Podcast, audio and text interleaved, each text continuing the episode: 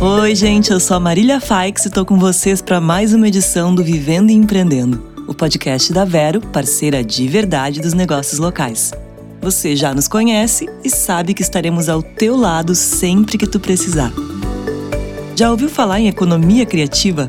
Esse conceito foi criado por um professor inglês chamado John Hawkins e fala de como a criatividade é o ponto central num novo modelo de economia. São projetos e negócios que exploram o valor econômico da imaginação humana. E isso tem tudo a ver com inovação, tecnologia, cultura e muito mais. E quais são as oportunidades que esse segmento traz? O que, que quem empreende deve prestar atenção para investir e se qualificar nesse campo?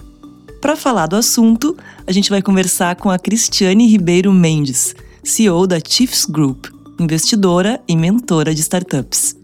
Oi, Cristiane, que legal te ter aqui com a gente. Seja muito bem-vinda.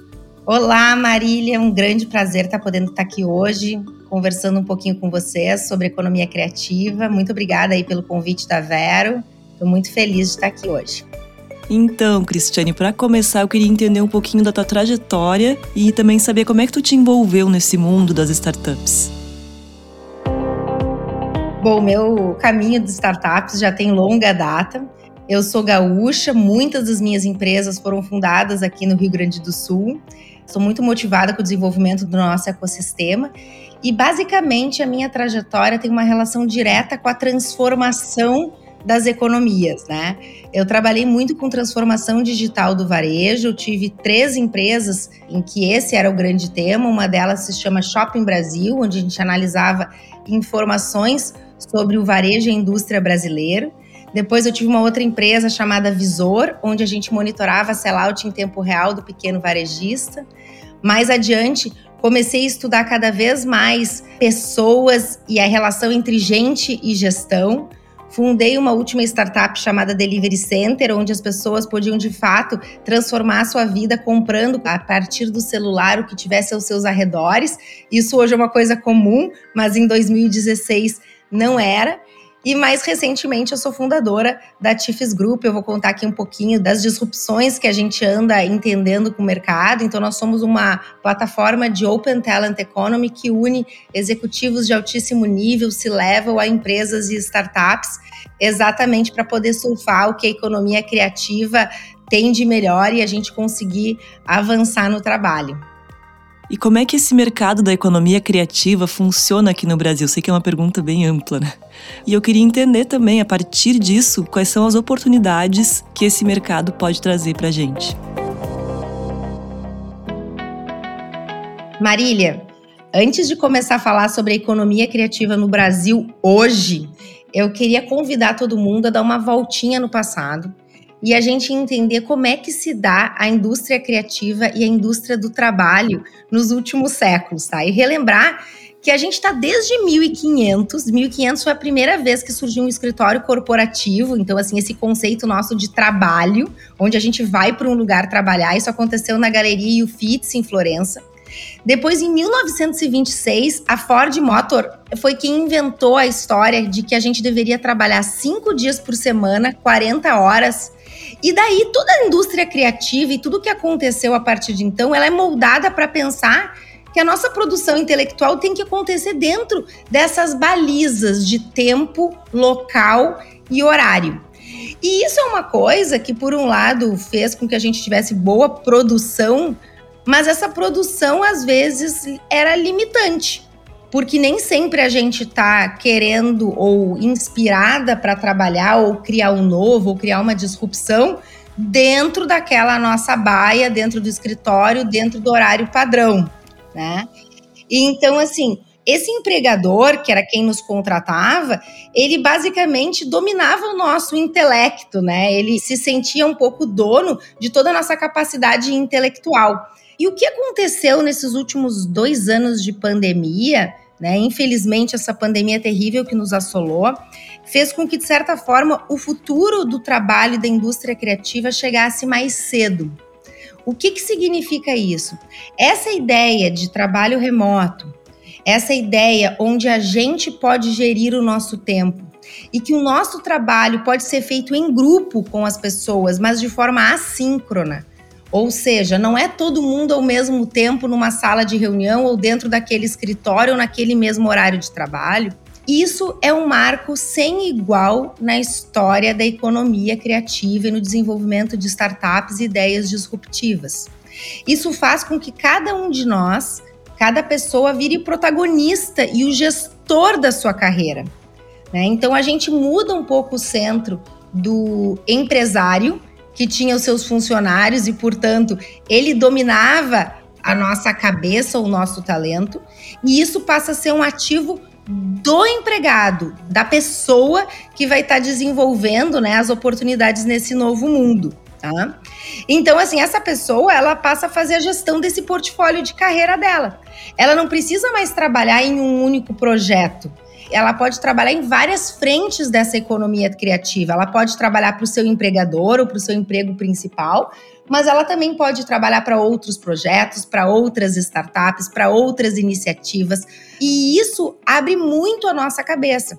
Então, voltando um pouquinho lá o início da tua pergunta, tu pergunta como é que está esse mercado de economia criativa aqui no Brasil? Eu te diria, ele está em uma grande revolução uma revolução que está mais rápida nos países da Europa e dos Estados Unidos, porque lá as plataformas de freelancers e as plataformas de talentos, elas estão muito mais desenvolvidas no Brasil, mas ela está indo de vento em polpa aqui no Brasil. E para as empresas, o interessante é o seguinte, as empresas que hoje elas entendem que o capital intelectual delas e a força criativa delas deve vir somente do time interno, eles começam a entender que isso não é mais uma verdade, que existe um grande ecossistema de talentos em volta das empresas e que essas empresas também podem fazer a gestão do seu portfólio de talentos. Então, você imagina o seguinte: você tem uma aptidão, uma habilidade ou você tem um desafio muito específico para vencer na sua companhia, na sua empresa. Você não precisa dar conta dela com a mão de obra que você tem dentro de casa.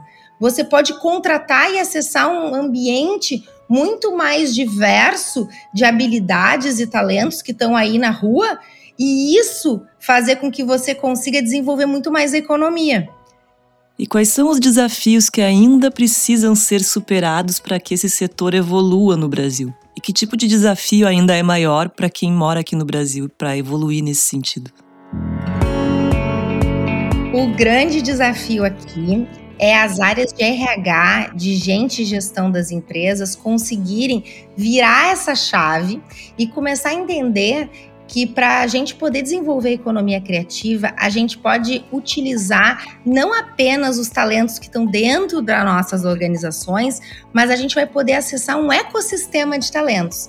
Imagina que em volta das nossas companhias, nós temos à disposição chiefs on demand, que é, por exemplo, o trabalho que nós fazemos lá na Tifes Group, mas nós também temos empresas terceirizadas, a gente tem freelancers, plataformas de open talent, a gente tem consultorias, a gente tem uma série de formas das empresas adquirirem capital intelectual e conseguirem desenvolver desafios sem utilizar unicamente o time interno.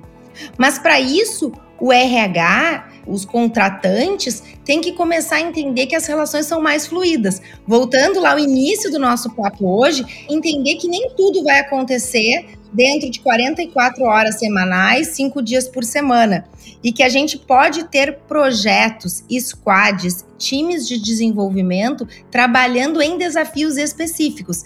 Eles se reúnem com habilidades técnicas e comportamentais variadas, resolvem aquele desafio para a companhia, né? Desenvolvem a economia, desenvolvem aquele negócio e depois esse time se desfaz. Ele vai se reunir de novo num novo desafio.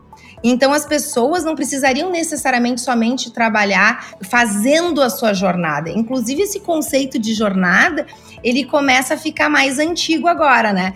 Pensa que a gente está em casa trabalhando, muitos de nós, em trabalhos híbridos.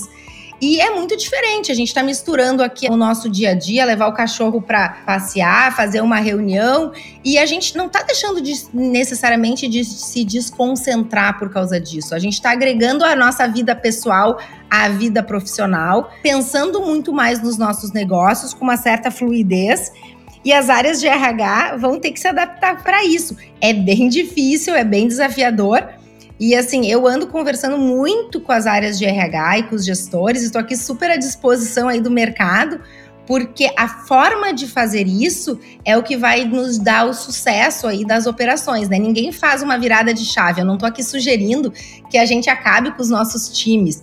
Pelo contrário, eu estou sugerindo que a gente mantenha os nossos times e que a gente agregue conhecimento e talento que está em volta das nossas companhias.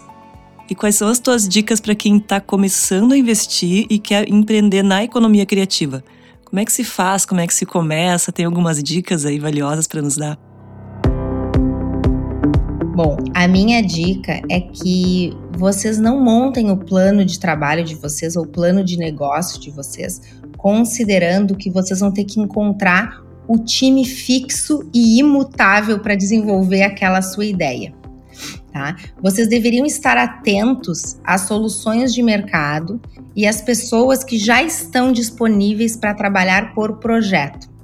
E daí existe um exercício de cada um de nós empreendedores da gente entender exatamente o para que a gente quer cada projeto. Muitas vezes a gente tem a ideia e a gente começa a montar times genéricos, né? Eu preciso de um cara de marketing, um cara comercial, alguém que cuide da minha contabilidade, um administrador. Aqui a provocação é: para que que você precisa cada um deles? Dentro da área de marketing, qual é o desafio premente ou qual que é a primeira dor que você vai ter que atender? Ah, minha primeira dor é montar um plano.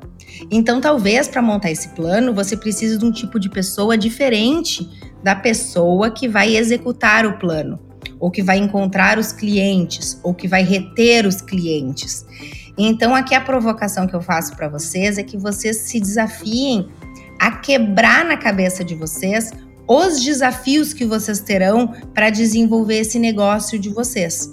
E que vocês possam procurar no mercado talentos que sejam muito mais competentes numa habilidade específica. Ao invés de encontrar uma pessoa que conheça um pouquinho de tudo, mas que na verdade não conheça profundamente nada. Tá?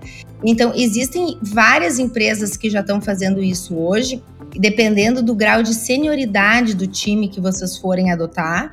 Né? Se vocês precisarem de diretores, por exemplo, é o que a gente faz, a Tifes Group trabalha, por exemplo, somente com C-levels, né, com gente da alta diretoria.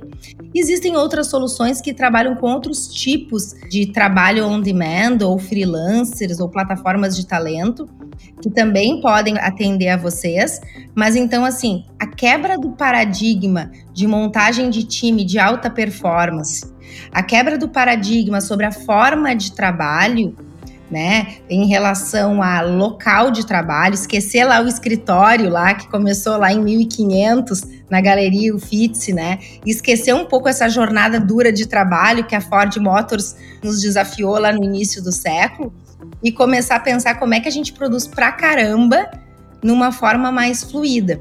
A última dica que eu queria dar aqui, Marília, para quem está nos ouvindo, é que assim, existem hoje sistemas, são chamados SaaS, né? São aqueles sistemas que a gente paga por mês para ter acesso, onde eles ajudam a gente a organizar o nosso trabalho, mesmo quando a gente não está com todo o time presencialmente junto, né? Então, a gente consegue colocar as nossas tarefas, a gente consegue chamar uma pessoa e pedir para que ela ajude num ponto específico. Eu brinco que é como se fosse um ponto de encontro, é como se fosse o antigo café no nosso escritório, a nossa máquina de xerox, né? O lugar onde todo mundo se encontra e sabe o que está rolando aí dentro da companhia. Então, acho que essa é uma dica também super legal para desenvolvimento de projetos criativos, novos negócios, novos empreendimentos e startups. E chegou a hora da dica Ban Ricardi. Que tal incluir novos pratos no seu cardápio? Para ter uma alimentação mais saudável, mais do que reduzir, é importante ampliar o número de alimentos saudáveis que consumimos. Isso inclui o consumo de mais vegetais, priorizando refeições ricas em fibra e alimentos com pouca gordura. Um cardápio mais inclusivo pode fazer muito pela sua saúde. E aí, vamos experimentar novas combinações e viver melhor? Muito obrigada, Cristiane. Foi muito legal conversar contigo. Aprendemos muito aqui, com certeza. Nossos ouvintes também. E agora eu queria que tu deixasse um recadinho final para todo mundo que está nos ouvindo. Gente, o recado final que eu tenho para dar para vocês é que não devemos ter medo do futuro que já chegou, né? A gente tem que tentar abraçar o que vem pela frente, nos adaptarmos, entendermos os movimentos, conversarmos com quem já está vivendo, experimentando as novas ondas. Quando a gente tenta ficar vivendo no passado, né, ou negando o que está acontecendo, a gente perde grandes oportunidades de desenvolver os nossos negócios.